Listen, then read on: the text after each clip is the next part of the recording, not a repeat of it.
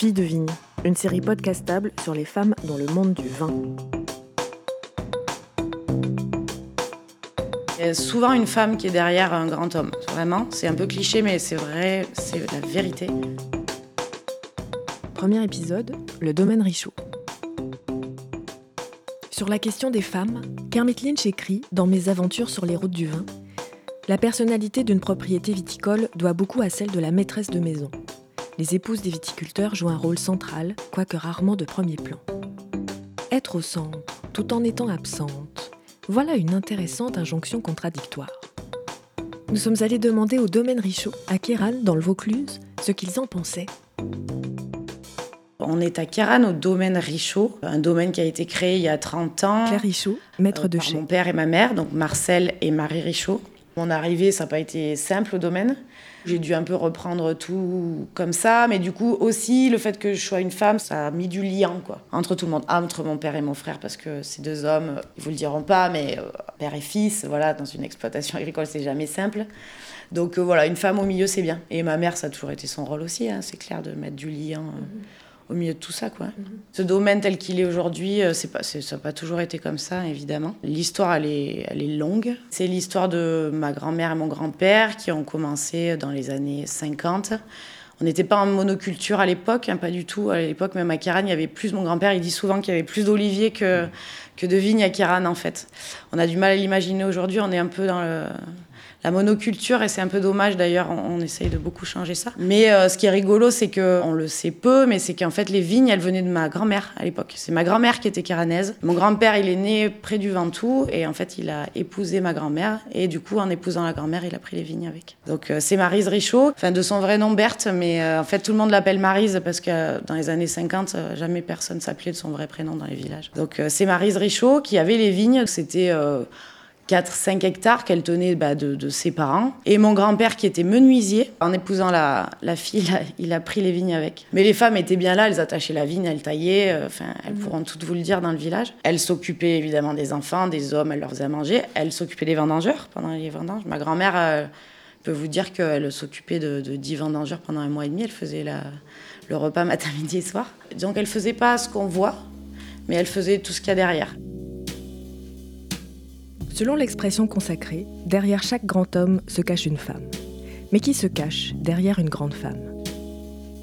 Euh, Quand je pense à ma maman qui a été une, une- une dame de l'ombre Marcel Richaud. dans la famille, elle faisait la cuisine le matin et pour les- le personnel des vendages et elle, elle faisait son après-midi comme tout le monde dans les vignes. Elle, a été un élément essentiel. Elle a éduqué et élevé quatre enfants. Elle a secondé mon père qui travaillait à l'époque euh, manuellement très dur. Voilà, ça, ça a été la place de ma maman. Marie, mon épouse, euh, sans qui je ne serais pas là, parce que Marie m'a m'a permis et m'a apporté euh, une gestion, une, une confiance et un- elle a eu la, délicatesse d'être dans l'ombre aussi, mais euh, elle était partie prenante sur l'exploitation. Elle a, elle a beaucoup, euh, elle m'a aidé en gestion. Elle a fait euh, une partie de communication que sans elle rien n'aurait pu se passer. Je pense que sans Marie, je ne serais pas aujourd'hui ce que je suis.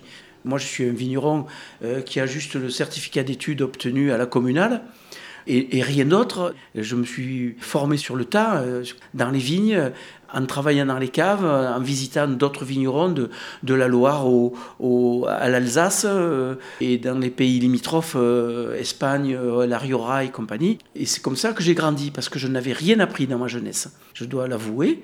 C'est la passion qui m'a permis de, bien évoluer et, et évidemment Marie à côté de moi, qui elle était prof de français, agrégée, qui, qui, qui a fait tout le reste.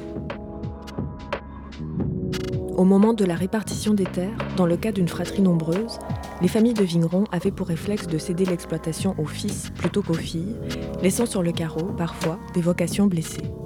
Alors à l'époque, mon père euh, s'est appliqué à, faire en sorte qu'il n'y ait qu'un enfant qui reste sur l'exploitation parce qu'il estimait que ça ne serait pas viable. Et, c'était vrai à cette époque-là, il y a 40 ans. Il a été extrêmement prudent. J'en ai un regret monstre parce que je pense que hum, ma sœur, qui est énologue et qui donne des cours à Sud de la Rousse euh, à l'Université du Vin, aurait beaucoup apprécié de faire partie de la viticulture. L'élégance de l'ombre, C'est décidément la place que l'on a réservée aux femmes dans les exploitations. Mais qu'en est-il aujourd'hui?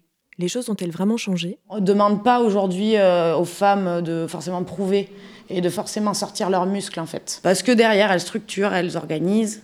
Et elles lèvent aussi tout ce souci-là aux hommes qui ont la, part belle, la part dure, mais qui ont la, partie la plus starisée et puis médiatisée. Mais disons qu'ils ont ce souci-là en moins, de l'organisation du quotidien, de, des finances, de tout ça. Euh, mon frère, c'est le meilleur exemple. Hein. Mon frère, euh, il s'en fiche si je déplace pas euh, le pressoir, si je déplace pas le rafloir, si je porte pas autant que lui. clairement, il s'en fout en fait. C'est pas ça qu'il attend de moi. Et les rôles sont très répartis, quoi, en fait. Hein. Mais il y a 20 ans, oui, c'est clair, les femmes, elles pourront toutes vous dire qu'il fallait qu'elles euh, jouent des coudes et qu'elles soient plus mhm. solides. Je pense à Corinne Couturier, par exemple, du Rabat Charavin. Je pense qu'il a fallu, elle me l'a jamais dit, elle, elle, me le dira jamais, mais euh, je pense qu'il a fallu qu'elle joue un peu des coudes, qu'elle pousse un petit peu pour, euh, pour se faire respecter. Sa fille derrière, certainement aussi. Il y a Marthe aussi, leur fille, qui, qui reprend la fille de Laure. Donc ça, c'est une génération de femmes aussi qui est solide. Dans les caves, il y a de plus en plus de femmes. C'est rigolo, on, a une commission jeunes vignerons là, à Kiran, et euh, deux vignerons cette année, jeunes, enfin 40 ans, ils ont pris deux filles à la cave pour les aider. Jean-Étienne Alary, euh, domaine Alary à Kiran, vieux domaine historique à la cave, et il me dit Ah ouais, moi je suis trop content parce que elle va être sérieuse, elle va être réfléchie, elle va être propre. Euh, non, mais c'est vrai, c'est vrai en fait, vraiment. À la cave, moi, il y a un truc que j'ai clairement mis quand je suis revenue dans le Beaujolais, c'est l'organisation et la propreté. Dans les vins nature, c'est voilà, et mon père, il est très propre, hein, il n'y a pas de souci. Mais il y a quand même un côté, euh, voilà, où on est dans une cuisine, quoi. Avec son frère Thomas, Claire assure l'avenir du domaine en lui donnant une nouvelle ligne, avec l'envie de faire des vins légers, délicats, et comme elle le dit elle-même, avec plus de fantaisie. Euh, on essaye de vraiment, avec mon frère, faire des vins qui sont plus dans la finesse et la délicatesse. Alors c'est très cliché, mais c'est vrai, je pense que Kiran a vraiment ce potentiel-là. Euh, de par son climat, de par ses terroirs, de par ses cépages. Moi, j'aime ça, déjà. J'ai plus envie de voir des vins de, chasseurs ni des vins d'hommes, en fait, trop virils, vraiment. Euh, moi, les brascades, par exemple, c'est un vin que j'ai du mal à réaliser. D'ailleurs, 2019, euh, on n'y est pas encore arrivé, les vins fermentent encore. Parce que c'est un vin que je ne comprends pas encore complètement.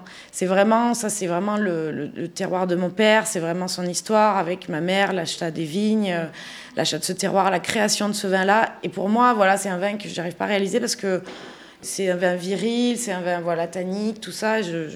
J'aime les vins de chez nous, les Kiran, fluides, légers, faciles à boire, mais quand même qui ont du coffre, qui ont de la longueur qui, ont, euh, qui sont un Kiran, quoi, qui sont sérieux, mais facilité, euh, gouléance, euh, voilà. Donc on a carrément cette année, en 2019, moi j'ai dit, ok, on crée une cuvée qui va être notre labo de vinif, en fait. Et on va pouvoir tout s'autoriser là-dessus. Et faire des tests qui, après, vont nous servir pour, pour bouger, quoi, bouger les lignes et tout ça. Mais ça devait passer, je pense, moi, au bout de cinq ans, je me suis dit, ça devait passer par autre chose. Et c'était compliqué de le faire dans le cadre Richaud parce que c'est quand même un cadre, c'est quand même une image. Et ce cadre aussi me, me, fatiguait un petit peu. Donc euh, voilà, j'avais besoin de sortir quoi. Vous avez trouvé un nom pour cette Bulbille. Alors on ah, voulait l'appeler l'échappée parce que justement ça me permettait de m'échapper, mais bon voilà, c'était trop repris, trop commun, trop. Et puis Bulbille en fait c'est un petit bulbe qui part d'une racine déjà créée. Donc euh, pour moi l'idée c'était voilà de, de Richaud il y a des racines, des choses qui partent qui, naissent, qui se recréent. Et en fait, cette racine, elle meurt jamais. Fille de vigne, une série podcastable écrite et réalisée pour Radio Vino. Premier épisode, le domaine Richaud. Écriture et réalisation, Marie-Ève Lacasse. Mixage et musique originale, Laurent Le Costumaire.